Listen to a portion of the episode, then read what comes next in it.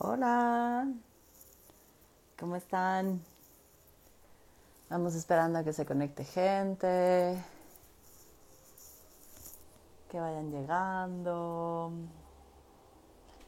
Y pues el tema que traemos hoy, perdón, estoy terminando por los aretes. Hola Pau, qué bueno que ya llegaste. Hola, hola. Hola Pau, ¿Cómo estás? Muy bien, ¿y tú? También muy bien, gracias. Espera, que estoy acomodando esto. Sí, no te preocupes. ¿Sí me ven bien o me ven ahí? Ya. Sí, según yo sí, te ves bien. Perfecto.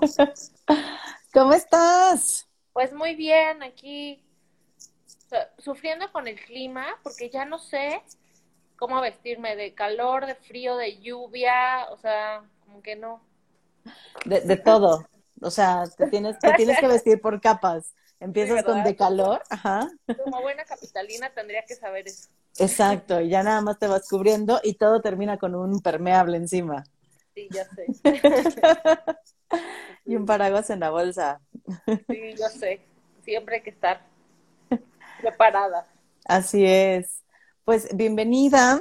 Oh, Muchas todavía, gracias. todavía no se va uniendo gente, pero yo creo que deberemos de aprovechar para empezar a platicar, ¿no? No sé Sí, qué claro, dices. Y ya, al fin que esto se va a quedar guardado, lo pueden revisar cuando quieran, ¿no? Entonces, Claro. y el tema que, que traes hoy, pues me, me encanta, Pau, porque, bueno, creo que ya, ya hicimos un live juntas, pero pues Claro, bueno, tú sí. estás en Talentia RH, ¿no? Y se dedican eh, a la colocación de, de gente, ¿no? Según tengo entendido.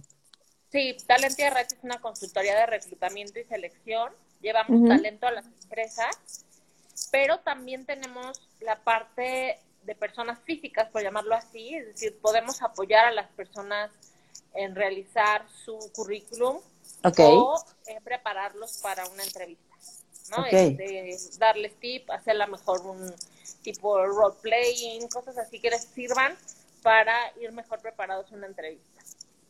Buenísimo. Y pues justo cuando estábamos hablando la vez pasada, que estábamos platicando un poco del síndrome de la impostora, ¿no? Claro. Hablábamos también de, de esta parte de eh, que de pronto la gente no, no sabe muy bien cómo armar un CV o cómo prepararse para una entrevista desde que no saben qué quieren, ¿no? O desde que no se conocen. Claro, sí, sin duda nos hemos enfrentado mu- mucho a eso. Bueno, yo ya tengo casi 15 años o, o más en reclutamiento y selección. Y sí, muchas veces la gente, cuando va a una entrevista, cuando le preguntas, oye, ¿qué piensas de ti? ¿Qué, ¿Cómo te describes? ¿Qué tienes que mejorar? ¿Cuáles son tus áreas de oportunidad? Sí he tenido muchas ocasiones la respuesta de no, no sé, nunca me he Mm. puesto a pensar en eso, este, nunca me habían hecho esta pregunta. Entonces, yo sí creo que el tema del autoconocimiento no, no es únicamente para o desde la parte eh, empresarial, que sin duda es lo que platicaremos hoy, Ajá. pero el autoconocimiento es necesario como individuo, ¿no? Como persona, como, como, pues sí, como ente que va por la vida y queriendo, ¿no? Queriendo hacer algo y estar en, en este mundo. Entonces, sin duda, cuando tú vas a buscar empleo y no te conoces a ti mismo, pues es una desventaja. Y más en una Claro. entrevista, ¿no? Nosotros los, los entrevistadores, y a lo mejor ya me estoy adelantando un poco, pero, pero así lo es, no esperamos gente perfecta. No esperas, yo no, yo no espero una respuesta y si la recibo, pues la verdad es que voy a descartar al candidato.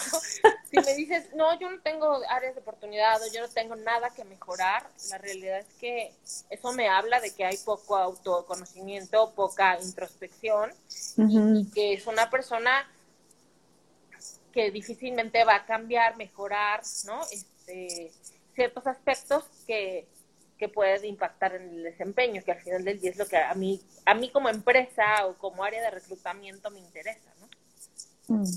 Entonces, sí, eso es muy importante. Claro, y como bien lo dices, o sea, el autoconocimiento creo que es importante para todo en nuestra vida, ¿no? Un poquito como dice Simón de Beauvoir, que el autoconocimiento no nos da la felicidad, ¿no? Pero está, está del lado de la felicidad y, y justo Claro. por eso vale la pena buscarlo, ¿no? Claro. Eh, O sea, creo que, creo que aparte tendríamos que entender primero que todo el tiempo estamos cambiando, ¿no? O sea, no somos la misma persona porque para empezar no tenemos ni la misma edad, nuestro contexto cambia, no es lo mismo tener hijos que no tenerlos, ¿no? No es lo mismo tener 21 que 37. Entonces, o sea, es un proceso continuo durante toda la vida. Sí, sin duda, Fer. Y, y, y algo que, no, sé si has escuchado esa frase que dice, lo que no se mide no se puede mejorar. Es algo similar, o sea, yo sé que no somos números, ¿no? No somos cifras, pero al final del día lo que no se conoce, no tienes forma de mejorarlo no te estoy diciendo que las personas tenemos que ser perfectas, porque como bien lo comentábamos la vez pasada, la perfección es una vara muy alta que alcanzar y lejos de generar felicidad puede generar muchas otras cosas.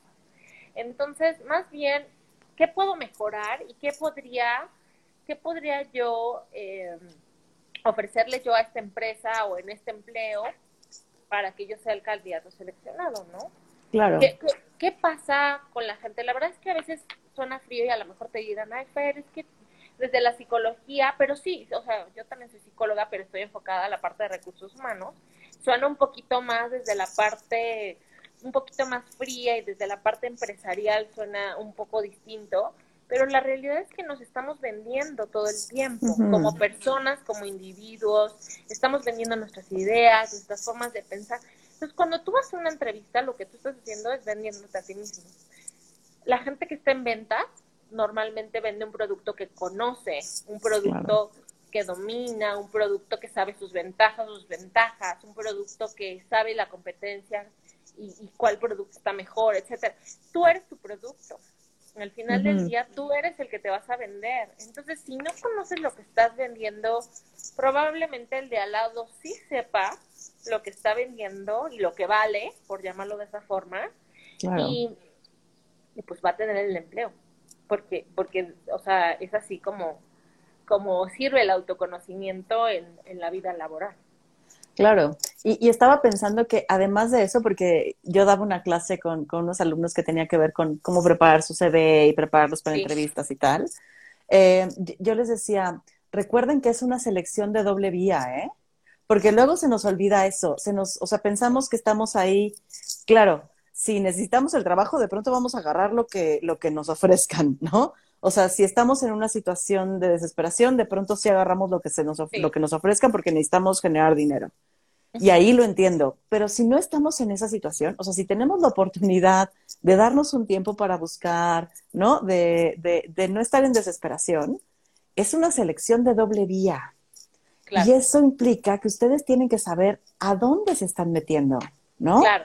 O sea, porque no es solamente que te puedan pagar un sueldo y que te ofrezcan buenas prestaciones, sí, es cómo es la cultura laboral, cómo se trabaja ahí, cuáles son sus valores, qué, les gusta y saber si eso te gusta, ¿no? O sea, porque si vas solo por dinero, o sea, está bien, se vale ir solo por dinero, pero de pronto se pone difícil ir solo por dinero a una empresa que no te gusta lo que hace o cómo se hace. Claro, y además justo, ¿no? El, autoconocimiento me va a permitir decir si yo puedo pertenecer a una empresa con ciertos valores, con cierta cultura laboral, porque me conozco y yo sé que en este tipo de cultura laboral no encajo, ¿no? Este, No encajo porque o, simplemente mis valores personales no van con los de la empresa. Entonces, es muy válido decir, no, esto no, no es para mí.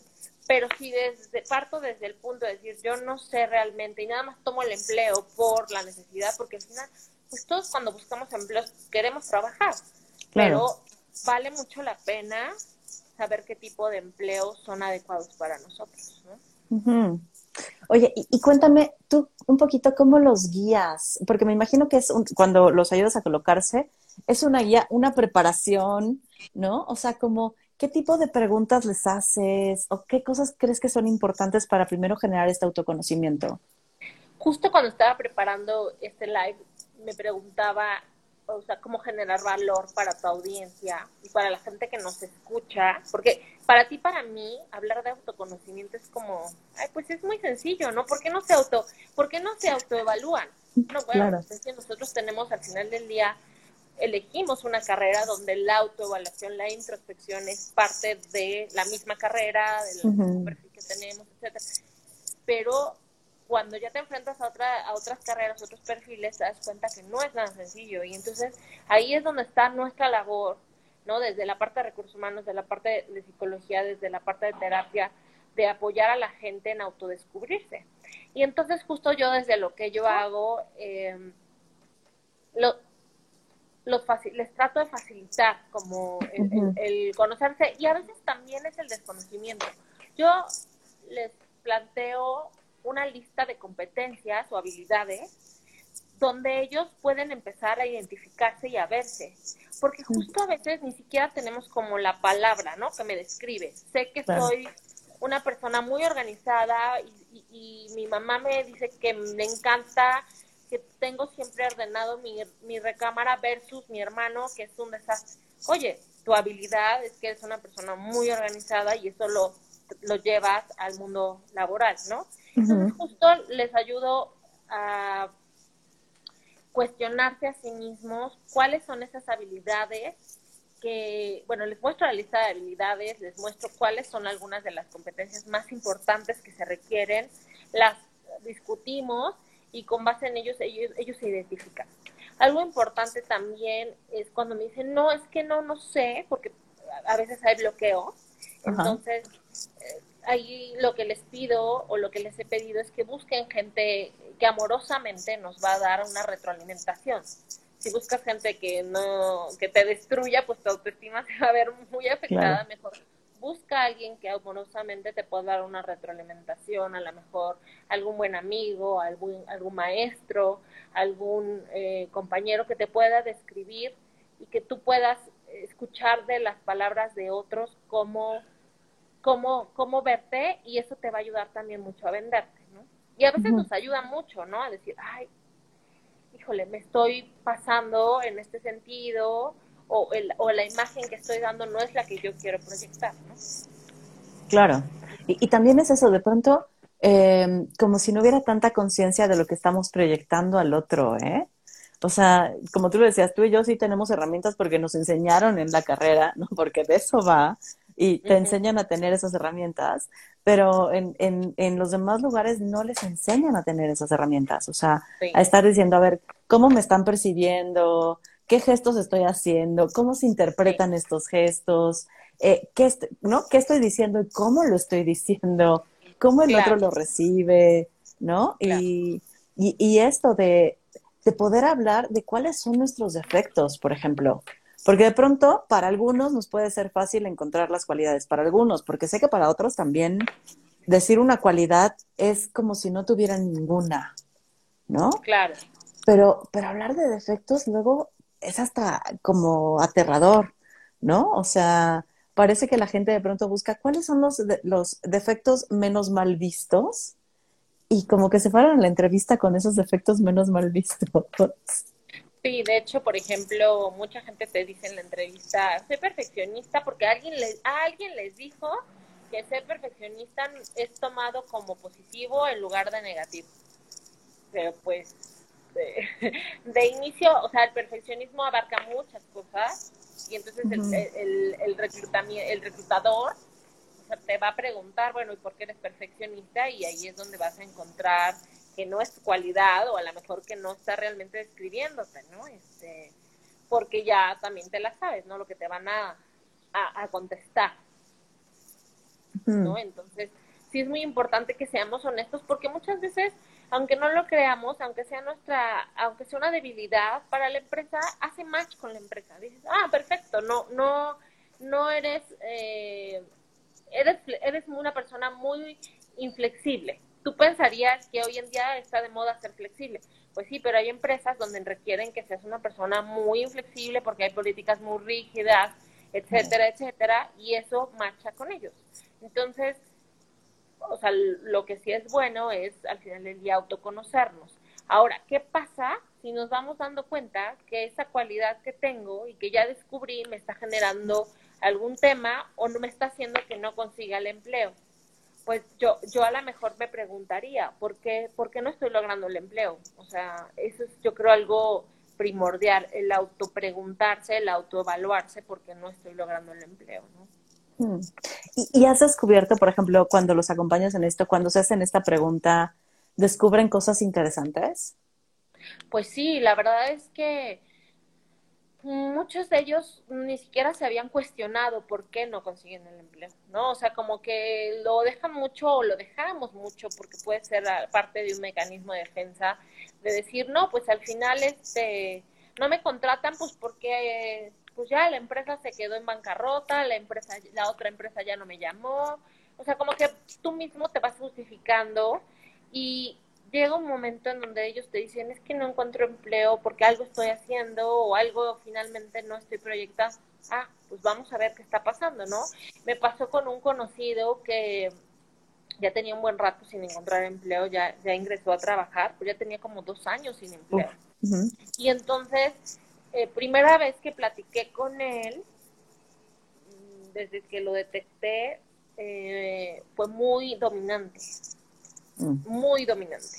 O sea, al final del día simulamos que iba a entrar a trabajar con nosotros, estas son las funciones, y entonces él quería, desde un principio, o sea, desde la entrevista, estaba queriendo proponer y estaba queriendo hacer mejoras, ¿no? Y entonces yo decía, bueno, pero ni siquiera te han contratado y tú ya les estás diciendo qué vas a hacer y que aparte el tono es, el tono era como, yo te estoy diciendo que está mal, que estás haciendo mal. La empresa no te está contratando en este momento para, para que le digas, o no te está entrevistando en este momento para que le digas qué crees que, estás, que, está, que están haciendo mal. Y entonces como que fue como que le cayó el 20 y dijo, claro, me falta como, pues la palabra es humildad, ¿no? Decir, eh, pues tengo que venderme, pero, pero no sobrevenderme y no querer ah, cambiar la cultura laboral, no querer cambiar a la empresa, porque no es para lo que me están llamando, ¿no? Claro. Y es que ahorita pensé que cuando contaba esto, alguna vez fui a una entrevista y solo, no voy a decir a dónde, pero es una de las grandes consultorías, ¿no? y entonces recuerdo llegar a la, a la entrevista y ver a toda la gente salir, ¿no? Y entonces todo mundo, ¿no? Con traje sastre, los, los hombres con traje y corbata, tacones súper altos, hiper maquilladas, planchadas. Y yo llegué y dije, este no es mi lugar. ¿No? O sea, ya de entrada, de entrada dije, no, o sea, eh, aquí no hay forma de que yo sea feliz. Ya lo veía, ¿no? Entonces, o sea, llego, me, me entrevistan, eh, pero sí, ya, yo ya venía mal vibrada, yo no quería estar ahí y seguro di las peores respuestas desde el no querer estar, ¿no? Eh, lo cual fue bueno porque entonces no hacemos match, ¿no? O sea, es que ya vine, voy a hacer la entrevista, pero la, verdad es que creo que no hacemos match. Y creo que, creo que mostré mucho mi rebeldía ahí, desde el, así, no soy para ti, ¿eh? O sea. Sí. Ahora, esta persona quería los empleos, o sea, los quería pero llegaba a un punto donde lo que hacía era que, la empresa, o sea, porque yo desde que lo entrevisté como si fuera a entrar a mi empresa, dije, momento alto, ¿no? Este, me este, está faltando humildad, porque justo para hablar de nosotros, justo en el, trabajo o, al pedirnos el reclutador hablar de nuestras áreas de mejora y nuestras fortalezas, es sutilmente hay que ser humildes pero tampoco, o sea, ni, ni infravalorarlo, ni sobrevalorarlo. En este caso, él se estaba sobrevalorando y estaba también dando ideas que no estaban siendo solicitadas de una forma impositiva. Entonces ellos lo sentían como agresivos, ¿sabes? Como, como este cuate, o sea, ¿qué onda? O sea, así lo, yo, yo desde el que lo primero que lo vi, dije, pues ya sé por qué no te están contratando, ¿no? Entonces, de inicio trabajar mucho en, no sobrevalorarte, pero tampoco infravalorarte es importante. y, y, o sea, y justo tener, tener claro que todos somos seres imperfectos, somos seres perfectibles, ¿no? Y que así, como decías hace ratito, así como hay cosas que mm, tú sientes que a lo mejor no te venden bien, pero que sí son tus cualidades, igual y le hacen match a la empresa. Es como, esto es justo lo que queremos, ¿no? Como yo siempre les, decía a mis alumnos, no, o sea, no es, no es que ustedes están hechos para todas las empresas y para todos los puestos. Así no funciona. Hay lugares para los que ustedes pueden aplicar y van a estar bien. Y hay otros donde no los van a querer porque no hacen match. Y si no los quieren porque no hacen match, agradezcanlo, ¿no? O sea, desconfíen de una empresa donde hace una sola entrevista y ya te, y ya te contrata, porque no están haciendo un buen filtro. No están haciendo un buen filtro y además una buena empresa siempre va a tener varios candidatos, siempre se va a tomar su tiempo, porque, o sea, yo justo, Fer y yo coincidimos en un trabajo donde teníamos un jefe, en aquel entonces Rodolfo, me dijo, Paulina, la gente de reclutamiento es como un portero de fútbol, o sea, tú tienes que parar el gol. Y entonces, ese es mi trabajo, parar que me, me metan un gol. Pero si alguien de primera te abre la puerta sin ni siquiera poner alguna resistencia es porque hay algo que no está bien. O sea, yo sí les diría, también sean selectivos con lo que, pues con las empresas a las que van, y más que ahora, que hay muchas que te dicen, este, ¿quieres trabajar online? Y no sé qué. Los he visto en los grupos y ni siquiera te entrevistan, no hay filtro, no hay nada, ¿no? Entonces digo, pues hay que tener cuidado. Claro. Eh, hace poco hablaba con una amiga y me decía, es que ya llevo muchas entrevistas. Le dije, qué bueno, porque se están tomando el tiempo de elegir a la persona adecuada. Claro. ¿no? Entonces, Eh, qué bueno que se están tomando ese tiempo, porque si te eligen, quiere decir que hay menos probabilidades que no hagas match, ¿no? Claro. No se eliminan. Al final la empresa es una como si fuera tu casa, o sea, vas a convivir con, con las personas que están ahí mucho más tiempo que con tu propia familia a veces, ¿no? Bueno, ahorita con esta reconfiguración a partir de la pandemia, puede ser que ya estés más, puedas tener más tiempo con tu familia, pero antes, o sea, pasabas más tiempo con tus compañeros y con la empresa que con, en tu propia casa y con tu familia. Entonces, justo por eso es la importancia de un buen reclutamiento, ¿no? No vas a dejar entrar a cualquiera a tu casa. Esa es la primera pregunta. ¿Tú dejarías entrar a cualquiera a tu casa? Yo no. Mm, yo tampoco. y justo, ¿no? Si te están dando, si te están, si están tomando el tiempo de hacer varias entrevistas es porque quieren estar seguros que tú eres la persona y cuando elijan a la persona, seguro será, harán mucho más y la efectividad, como bien le decía, será mucha. Entonces, eso está bien. Mm. Ahora, también, así como para la entrevista hay que prepararnos, ¿no? O sea, también para hacer el CV se necesita el autoconocimiento. ¿Tú consideras que eso es necesario? Para hacer CV, eh, sí, autoconocimiento, pero también como, ¿sabes qué? Muy honestos con lo que hacemos y lo que hemos, lo que hemos realmente tenido bajo nuestro cargo. Tuvimos hace poco la oportunidad de hacer un currículum de una persona que nos ponía 200 actividades por empresa. Yo decía, bueno, de inicio no te da tiempo para hacer esas 200 actividades y además, o sea, no somos responsables de tanto. Normalmente en las empresas tenemos 10 funciones como máximo básicas y dentro de ellas hay varias actividades. Pero eh, sí es muy importante realmente vender lo que podemos vender, porque muchas veces queremos decir, yo, sea, yo hacía todo esto y la verdad es que se concentra en dos funciones y que y no por eso es menos importante. Entonces, también el autoconocimiento nos va a hacer que tengamos la suficiente, a la mejor paciencia, porque esa es la palabra, para esperar el siguiente puesto, porque a lo mejor lo hacen con el objetivo de llegar a un puesto más rápido, ¿no? O sea, decir, te voy a poner 200 actividades para llegar a un puesto más rápido. Pero sí, el autoconocimiento me permitirá, pues, saber qué, qué, qué, qué hice y qué no hice y qué cosas son mías y qué cosas no aprendí y qué cosas sí aprendí, ¿no? Claro. O sea, como, como ser mucho más específico, ¿no? Y si, si, no, si no va a pasar como el meme del perrito, donde está un perro como teclando y dice, no tengo la menor idea de lo que estoy haciendo. algo así, algo así.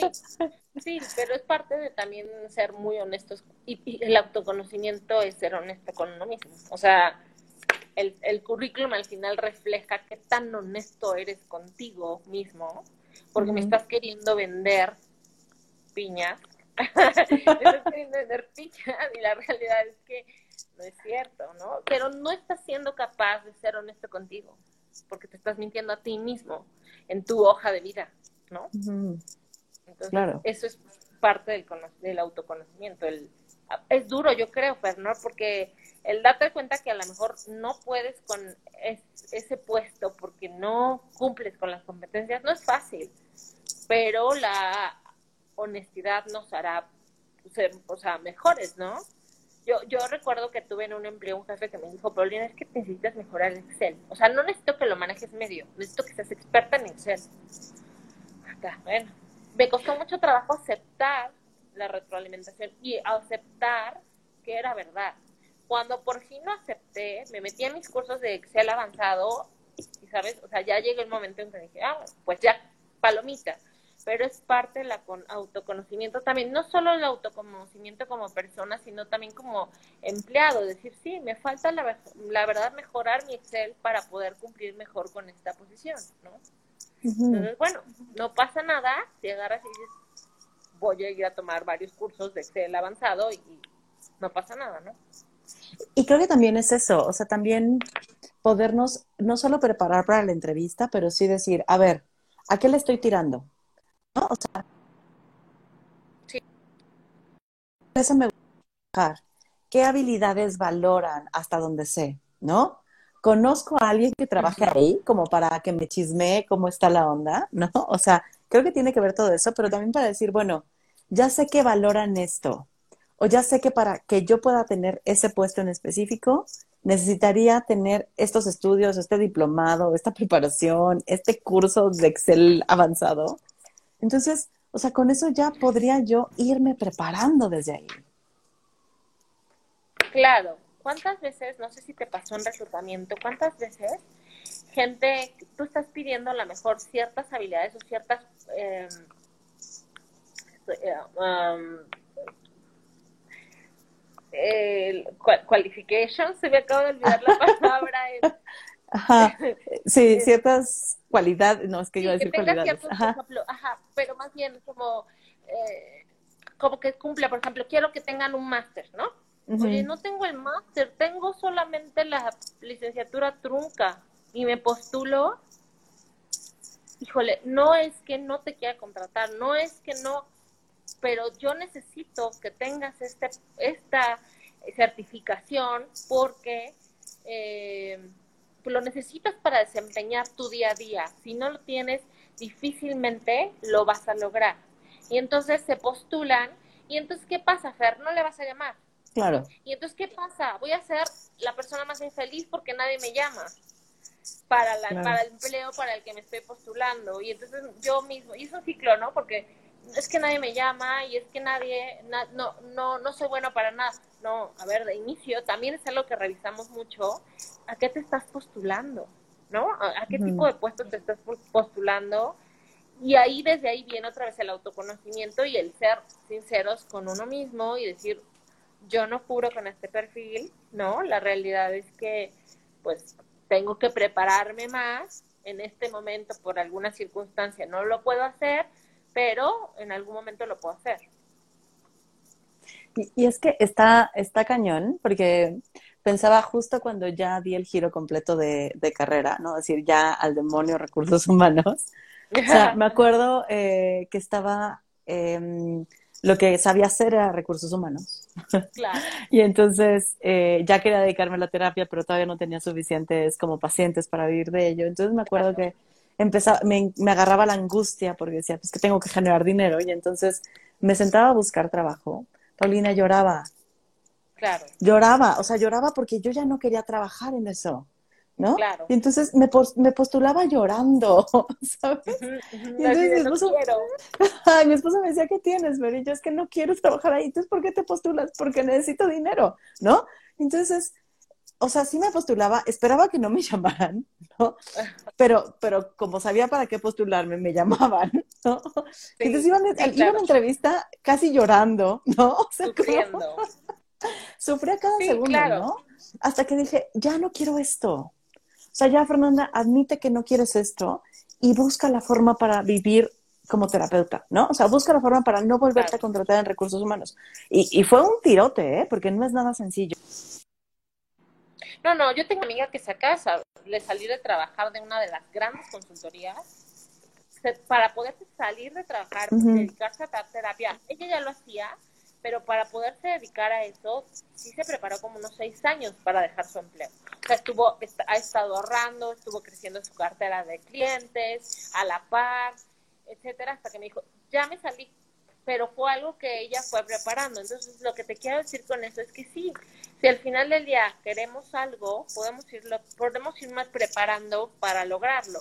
Pero eso viene desde la autoaceptación y conocimiento. ¿Sabes qué? yo lo que necesito es, ya no quiero estar en recursos humanos, pero para llegar a este objetivo, pues tengo que hacer plan A, plan B, plan C, y una vez que lo logre, pues ya, ya estoy, ¿no? Claro, claro, para dedicarme a dar terapia tuve que estudiar una maestría de tres años, o sea, no fue de un día para otro, ¿no? Fue hacer la inversión eh, e, ir haciendo el cambio poco a poco, ¿no? Y saber, o sea, ya el hecho de sentarme llorando a aplicar, pues ya me decía que no quería estar, ¿no? Pero entonces es también lidiar con la angustia, es, ¿sabías que no quería estar? Claro que lo sabía, lo aceptaba, no quería estar, pero la angustia del dinero era lo que me hacía como, tengo que aplicar. Y lo que te decía hace ratito, si, tenemos chance, pues... Lo hacemos. Ahora, al final del día, ¿no? Este, yo creo que ahí ahí el autoconocimiento y la autosinceridad estaba, ¿no? Pero también a veces pues, tenemos que comer, ¿verdad? Entonces, tenemos que hacer lo que sabemos hacer, pero a lo mejor como lo hicieron tú y mi amiga, ¿no? Lo fueron planeando, fueron aceptando que a lo mejor, no sé, no voy a estar, no sé eh, tu caso, pero supongo que fue así. Bueno, acepté este puesto temporal en lo que voy construyendo eh, mi camino para lograr lo que quiero, porque ya acepté y ya llegué a la conclusión de que qué es lo que yo quiero. Claro. Y, y luego es difícil dar el giro. Y lo pensaba porque sí llegó un momento, mucho antes de ya dedicarme 100% a terapia, que, o sea, me contraté en un lugar y dije, híjole, em, ya no quiero estar, ya no estoy tan convencida de estar en recursos humanos, no sé qué otra cosa hacer, ¿no? Porque es lo que he venido haciendo toda mi vida, pero ya a partir de hacer esta reflexión me doy cuenta que esta yo ya no soy, ¿no? Claro. Y voy a trabajar ahorita para sostenerme y ver qué demonios hago de mi vida en un futuro, ¿no? Entonces, yo creo que desde ahí empezó mi planeación para ya no dedicarme a eso. Claro. Pero sí es, sí es un proceso que de pronto la gente no hace. O sea, hay gente que puede pasar mucho tiempo infeliz en su trabajo, pero no se da tiempo de cuestionarse, ¿y qué quieres ahora? O sea, si vienes cinco años, diez años, ocho años haciendo esto, ya no te hace feliz, ¿tendrías que seguirlo haciendo? Sí, y muchas veces se lo dejamos a la vida. Tengo un amigo que le dio COVID muy fuerte en esta pandemia. Tiene un gran talento para cocinar. Siempre todo el mundo le ha dicho, oye, ¿por qué no fuiste chef? ¿Por qué no fuiste chef? No, es que a mí me gusta más la tecnología.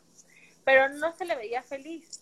Bueno, pues tuvo que enfermarse de COVID, tuvo que llegar a, porque estuvo grave de COVID, hasta que, o sea, saliendo del COVID, dice, es que creo que sí, lo he estado negando a mí, me he estado negando a mí mismo la oportunidad de hacer lo que realmente me hace feliz. Dije, pero ¿por qué nos tiene que pasar algo así tan fuerte para realmente eh, hacer introspección y decir al final del día, pues lo que yo y a mí lo que me hace feliz es ser chef, ¿no? Y a lo mejor ya no estudié, pero puedo a lo mejor empezar a tomar algunos cursos o, o, a estudiar si tienes la oportunidad, no lo sé pero sin duda vuelvo al tema de el autoconocimiento es igual a autoaceptación o ser sinceros con uno mismo, ¿no? Sí, e ir a partir de este conocernos, ir, ir creando el camino, ¿no? Y que es un camino que va a ir variando durante toda la vida. O sea, yo, yo cuando empecé a estudiar psicología, yo no quería dar terapia. Y ahora no me imagino mi vida sin querer dar terapia, ¿sabes? Como, eso es lo que me encanta. Sí, es parte del proceso. Yo también cuando, yo o sea, justo decidí estudiar psicología, pero yo siempre supe que quería estar, estar en recursos humanos. Yo decía, no, yo nunca psicología clínica, yo no me voy a meter en eso. Y, últimamente he estado tan metida en eso que digo, ay, en algún momento, a lo mejor preparándome y retomándolo, eh, pues podría, podría yo dar terapia. O sea, ya, ya, ya, ya me di esa oportunidad, pero también ha sido a base de, de mi conocimiento, ¿no? Y de con base en lo que he ido aprendiendo y cambiando, como bien decías en un principio. claro. ¿Qué, otros tips tendrías, por ejemplo, como para las personas que se están preparando para entrevistas? O sea, uno que nos dijiste ahorita fue el, el si, no, si no reconoces tus cualidades, ve y pregúntale a la gente amorosa que te las diga, ¿no? Ese me parece increíble porque siempre nos construimos en relación. Pero ¿qué otros para estas personas, por ejemplo, la, gente que está terminando, o sea, que acaba de salir de la escuela y que no tiene la menor idea, ¿no? Por ejemplo, la gente de la, de, que acaba de salir de la escuela, su mayor referencia pues son sus, sus, profesores. Sus profesores, eh, eh, acercarse a ellos, ver qué tipo de, de cualidades ellos notaron en, en ellos y y pues ser honestos, ¿eh? El otro día veía un comentario decir, es que ¿por qué no contratan gente con experiencia? No, sí contratan gente con experiencia, pero muchas veces lo que no nos ayuda es la actitud, ¿no? La actitud de aprender o muchas veces las nuevas generaciones, no todos, pero las nuevas generaciones no, no quieren empezar de cero y entonces pues también estar como muy conscientes de eso, que vamos a empezar de cero y que vamos a picar un poco de piedra antes de lograr el objetivo. Para armar el currículum yo creo que básico es autoconocernos, ser honestos con lo que sabemos hacer, con lo que no sabemos hacer, con los logros que hemos tenido tanto profesional como académicamente, porque normalmente enfocamos un currículum ah, de la gente que tiene... Eh, de la gente que tiene eh, poca experiencia más hacia lo, académico, ¿no? Que vendan un poco más su trayectoria académica. Entonces, como ser muy honestos en lo que han logrado y hecho desde esa parte. Ok. ¿Para qué nos preguntan cómo construirse después de un cambio tan radical, no? Es difícil construir algo totalmente diferente. Y, y es eso, es pues construirse lleva un rato. ¿no? Porque es primero la aceptación de, lo, que, lo que estás viviendo. Claro. Fíjate que yo en, lo personal, y se los comparto con, con mucha humildad, pero la realidad es que yo fui mamá hace dos años y me salí de trabajar para ser mamá. Y yo amo recursos humanos y trabajar y etcétera. Cuando me di cuenta que tenía la necesidad de reconstruirme porque ya no podía estar en recursos humanos de un banco que me implicaba estar de 8 de la mañana a 8 de la noche, pues tuve la necesidad de reconstruirme a mí misma y, y es ahí donde, donde yo creo que tu autoconocimiento de tus cualidades es lo que te permite salir adelante, además de la paciencia y de fluir, que yo creo que sería lo, lo más importante de paciencia, fluir y, y, y, y pues sí, muchas ganas, ¿no? De salir adelante. Claro. Y, y es, o sea, es, es algo que lleva, lleva tiempo, es, es un proceso que de pronto te cae de golpe. Hay otros que son procesos planeados, como ser mamá, ¿no? O sea, tuviste un rato para decir, bueno, vamos a ver cómo, cómo se va dando esto. Pero, pero aún así, cuando eres mamá, dices, Dios, ¿no? Ahora me tengo que reconstruir como persona, porque ¿qué crees que ya no eres el, lo primero, ¿no? Ya, ya quedas como un poco en segundo plano, sobre todo cuando son tan pequeños. Y entonces, ¿cómo me reconstruyo? Pues sí, la creatividad, la iniciativa, el aceptando, el sanando, el siendo muy amoroso contigo y paciente. Eh, ahorita iba, iba pensando como este tema de la reconstrucción y de irnos conociendo y reconociendo, ¿no? Porque no estamos, como decíamos de retiro, no estamos siendo siempre los, las mismas personas. Yo, por ejemplo, de pronto les recomendaba que hicieran algunos tests, como el de 16 personalidades, ¿no? El de las 16 personalidades que creo que está en línea, es gratis, está, está sencillo, que dices, o sea, ¿te va a decir quién eres? No, pero te va a dar una idea. O sea, si en verdad tienes cero introspección porque no es algo que te hayan enseñado a hacer, porque es una habilidad que se aprende, ¿eh? Hacer introspección es una habilidad. Entonces, o sea, por lo menos ahí te da una idea básica de quién está siendo ahorita. Sí, sí, yo creo que sí, y justo tengo anotado eso. Eh, justo leía que en México, sobre todo en otros países, no sé qué tanto, pero en México falta mucha cultura de autoconocimiento, ¿no? Entonces, eh, mucha gente me, en las entrevistas también me dice, oye, pero pues yo no soy el indicado para hablar de bien de mí. La pregunta es, ¿y entonces quién es el indicado para hablar bien de ti? Si no eres tú, ¿no? Entonces, desde ahí partimos de decir, o sea, no es malo aceptar las habilidades que tienes, no es malo decir, yo sobresalgo de esta persona con esta habilidad y a lo mejor no soy tan bueno como esta persona en esta habilidad. No, no es nada malo, porque a veces nos han metido mucho eso en la cultura, ¿no? Como de, no, no, no digas que eres mejor que el otro. Pues sí, habrá cosas para las que sí soy mejor y habrá cosas para las que no soy mejor. Y justo, ¿no? Es, perdón, Fer, te interrumpí. No, no, no, no, dale, dale. Sí, justo lo que decías, ¿no? Eh, ¿cómo, ¿Cómo guiarse? Pues sí, buscan a la mejor habilidad, eh, listas de habilidades, qué significa cada habilidad, cómo la describen. El 16PF les puede dar mucha, mucha idea. Acompáñense de gente amorosa que puede describirlos. Y muchas veces te puedes llegar hasta darte cuenta de cosas que, ni, sabías de ti mismo y, mejorarlas, ¿no? también como el saber cuáles son tus valores. Porque de pronto cuando hablamos de valores, pareciera que estamos hablando de estos valores universales de libertad, respeto, amor, ¿no? ¿Y cuáles son los tuyos? O sea, es tú qué valoras en esta vida, porque eso es un valor, ¿no? ¿no? ¿no? como el valor universal, sino para ti qué es valioso en esta vida. Claro. Y justo justo lo, que yo eh, leía es que cuando nos cuesta trabajo aceptar lo que somos, entonces es el momento en el donde buscamos gente como Fer o terapeuta en general para que nos ayuden y nos orienten, porque justo el, no aceptarnos, el, el, ya reconocí que, que esto lo tengo, pero no, no quiero realmente pues aceptarlo como mío, pues es momento de ir a terapia.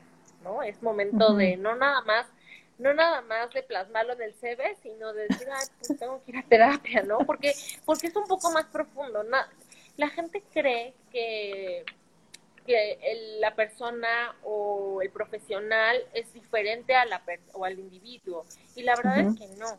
Justo por eso es que somos psicólogos los, los que los reclutamos, porque nos damos cuenta que son seres integrales y que lo que tú estás haciendo en tu individualidad lo vas a venir a replicar a la empresa. Entonces nunca van a ir disasociados. Entonces, si hay algo que no estás aceptando de ti, pues trabájalo para que al final del día se vea reflejado en tu currículum, en tu entrevista, en tu, en tu, carrera profesional, ¿no? Claro, y, y sí, o sea, como el saber que esto que estamos siendo, también lo podemos cambiar, ¿no? Porque es esto, o sea, me, gusta saber que el ser es un verbo, es estamos siendo algo. Y este estar siendo, aunque llevemos siendo 38 años esto, no necesariamente es esencial, o por lo menos es mi forma de verlo, o sea, no es esencialmente mía. Y un poco conectando con el live que tuvimos el, martes, ¿no? No soy esencialmente yo, sino que es algo que estoy haciendo ahorita, que puedo cambiar, que puedo transformar, que puedo mejorar, sanar, o la palabra que le quieran poner, ¿no? Em, para ser distinto, si esto no nos gusta, lo podemos ir modificando. Si algo nos gusta, lo podemos eh, ir mejorando, ¿no? Y creo que también es importante, o sea, como el, el, tema de ir a terapia, yo lo recomiendo siempre, en cualquier momento de la vida. No me parece parte de la canasta básica, pero creo que siempre es un buen acompañante tener un espacio para ti, ¿no? Em, pero también, por ejemplo, recomiendo eh, cuando no encontramos trabajo, cuando estamos en un cambio de carrera, cuando ya no estamos seguros de qué queremos hacer, cuando, ¿no?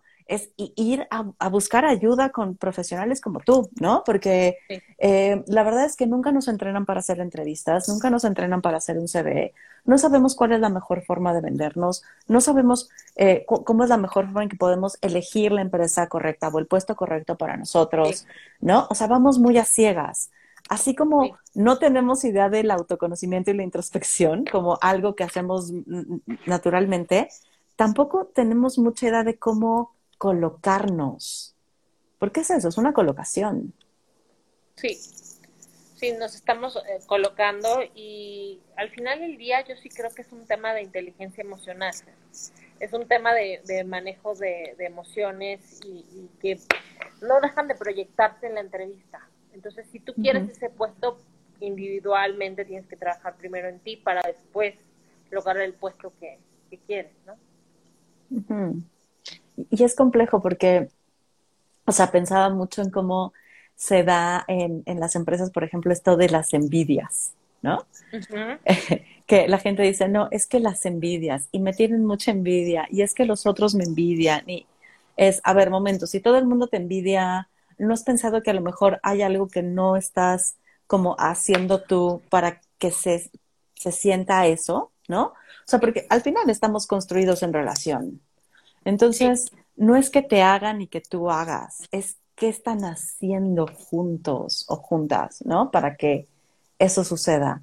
De pronto también siento que hablar de las envidias es ponerle mucho la responsabilidad al otro o la culpa al otro y no asumir la parte que nos toca. Sí. Sí, sí, me ha pasado, justo en recursos humanos, la gente a veces como que te dice, es que mi jefe, es que mi jefe, es que mi jefe. Ok, ¿por qué reaccionó así tu jefe? ¿Por qué te contestó de esa forma tu jefe? O sea, como que yo los invitaría en general a que nos cuestionemos más sobre nuestra forma de ser, sobre nuestra forma de actuar, sobre nuestra forma de responder, ¿no? Mi esposo me siempre me dice, por ejemplo, es que tú te preguntas todo. Ah, bueno, pues es parte de, ¿no? Y, y, creo que también le ha ayudado yo a él, creo, este, justo a preguntarse cosas, de decir, es que esto no me gusta, esto no, esto sí, para esto no soy bueno, y este es mi talento. Finalmente, esa es parte también de nuestra función, ayudarles a encontrar el talento que tienen y explotarlo. Ahorita que dices eso, o sea, yo sí me acuerdo alguna vez, en alguna ocasión, eh, a mí me despidieron porque tenía una muy mala relación con mi jefa, ¿no? Y entonces, claro, como estaba bien chavita, la culpaba a ella de todo. Y es, también qué actitud tenía yo, ¿eh? O sea, porque sí, ella no era mi persona favorita, me queda claro que no lo era. Y yo sé que yo tampoco era su persona favorita, ¿no? O sea, entonces es, ¿qué, actitud tenía yo con ella? ¿Qué decía yo sobre ella? ¿Cómo me comportaba con, con ella? ¿No?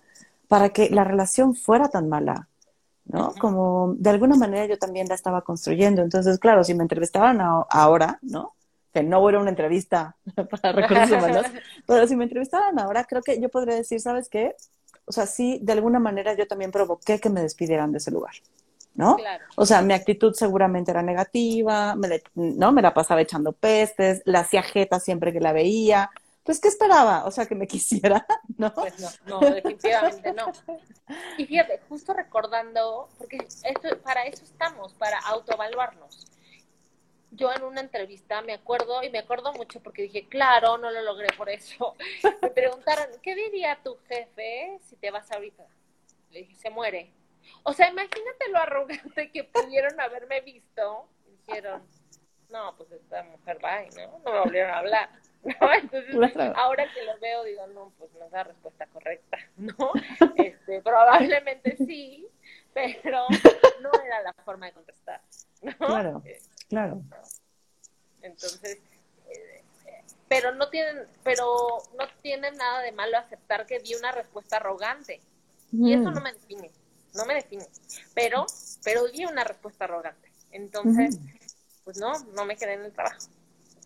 Claro, y entonces, o sea, si no tuvieses esta, esta capacidad para hacer una autoevaluación, dirías que es que ellos, ¿no? O sea, no se dieron cuenta de la gran persona que soy y del potencial. Me, ha pasado, me ha pasado gente que me dice, pues es que ellos no vieron mi potencial y es que, ¿what? O sea, ¿what? Contestaste mal, ¿no? O sea, fuiste arrogante, no es que ellos, ¿no? Vuélvelo a, revisar desde lo que te toca y desde la responsabilidad de, ti mismo, desde, desde, o sea, la relación siempre va a ser bidireccional, igual en una entrevista, igual con un jefe, entonces siempre hay cosas que autoevaluarnos y autoconocernos y la autoevaluación siempre viene del autoconocimiento. Ahorita me acordé muchísimo de una entrevista donde el entrevistador fue hiperagresivo ¿no? O sea, y la verdad es que me, cayó tan mal porque me empecé a poner nerviosa, porque, ¿no? O sea, me empecé a enojar, me empecé a frustrar muchísimo. Y entonces lo quería mandar a la goma. Obviamente no me quedé, ¿no? En la entrevista. Y es, o sea, claro, la entrevista anterior había sido súper fluido, había sido yo, había contestado lo que, ¿no? Pero esta era una entrevista donde él me quería sacar de mis casillas y ver qué pasaba. Me di cuenta después de eso. Y dije, qué forma tan horrible, ¿no? Qué bueno que no me quedé. Porque si eso me hizo una entrevista, ¿no? No me imagino la forma de trabajo que tiene. Sí, claro. Qué bueno que no pase esa prueba. Pero también digo, qué horror, o sea, qué horror que nos hagan pasar por eso. Que bueno, yo, yo, yo, yo sí creo que, que no debían ser tan agresivos, pero sí me ha tocado, ¿no? Gente que, que vas a la entrevista y es muy grosera y invasiva, esa es la palabra, invasiva, no porque tengas la necesidad podemos faltar al otro ni, ni, meternos tanto con ellos, tenemos que, hay una línea muy delgada ahí, porque están proporcionando información personal, porque al final vuelvo al tema, no somos solo profesionales, somos un individuo y te estás metiendo con mi individualidad. Entonces sí es bien importante justo eso, ¿no? Como cuidarla. Y creo que ahí, o sea, lo que yo debía haber hecho, o sea, ahorita lo pienso y digo, lo que debe haber hecho fue levantarme y decirle, gracias, no quiero trabajar contigo. ¿Sabes? claro. O sea, eso es lo que debía haber hecho, ¿no? Pero, pero tenía tantas ganas de trabajar ahí y me había caído tan bien el que me había entrevistado antes y como ya había sido bien el proceso, que como que no quería, no quería que fallara, ¿no? Pero la verdad es que lo que debe haber hecho fue levantarme y decirle, ¿sabes qué? Yo no puedo trabajar así. O sea, no, no estoy aquí para aguantar tus malas formas conmigo, ¿no? Claro, claro. Y de pronto también es difícil eh, poder llegar a marcar esos límites. Sí, en México no tenemos cultura de, de marcar los límites. En la mayoría de los países europeos o de habla anglosajona son muy, son muy buenos en marcar los límites y nosotros los sentimos como agresivos, pero es parte también de la cultura eh, laboral y, de México, ¿no? ¿no? No marcamos los límites tan constantemente y entonces después viene hacia nosotros un reproche, un enojo con nosotros mismos porque no marcamos el límite. Entonces, no es malo hablar directo, o sea, decir, oye, esto no me gusta, esto no, es, eh, es complicado, la gente le da miedo, ¿no? No sé si han visto los memes que dicen, salí a trabajar, no me gusta, España no me gusta, Argentina no me gusta, Brasil no me gusta. Oye, este, creo que preferiría, o sea, le das la vuelta, pero es parte de la cultura mexicana de no marcar el límite. Entonces, tenemos mucho trabajo, ¿eh? O sea, así ya poniéndolo, tenemos el trabajo de, empezar a hacer introspección, de irnos conociendo, de buscar maneras de, empezar a autoconocernos si, si, es algo que no hacemos comúnmente, ¿no? Eso por un lado. También creo que el poder marcar el límite es también conocer hasta dónde pueden llegar los otros conmigo, ¿eh? Es, tener este conocimiento de hasta dónde sí y dónde no, o sea, dónde, dónde terminó por llamarlo así, ¿no? Hasta dónde puedes, em, hasta dónde puedes entrar. Entonces, o sea, creo que nos queda un gran trabajo por hacer. Me, me gusta mucho que hayas venido y que eh, sepan que, que, pueden acudir contigo cuando quieran hacer, cuando quieran empezar a buscar trabajo, pero también cuando quieran hacer un giro en su carrera profesional, ¿no? Como decir, bueno, me he dedicado a recursos humanos y ahora quiero hacer, dedicarme a la educación y entonces ver cómo armar un CV que funcione para venderte para educación, ¿eh? O sea, porque todo tu conocimiento anterior sirve para algo, aunque no haya sido el rubro, ¿no? Y a veces es, es bien truculento poder hacer ese giro, ¿no? Entonces... Sí. Pero se puede, Fer, se puede y hay que aventarnos, así es la palabra, aventarnos, pero también eh, justo prepararnos para lograr lo que estamos queriendo y justo el preparar una entrevista, el preparar un currículum, el conocernos y autoconocernos nos ayuda a lograr nuestros objetivos. Sí, pues gustazo tenerte por acá, Pau. Muchísimas gracias. Me, encanta platicar contigo. A, ustedes, cuando gusten, estoy a sus órdenes en Talentia RH. Muchísimas gracias por la invitación, mi Fer. Pues que estés muy, que estés muy bien. Nos vemos. Gracias a todas, a todos, a todos los que estuvieron. Y pues espero que nos veamos pronto, Pau. Bye bye, un beso. Bye, igual. Bye.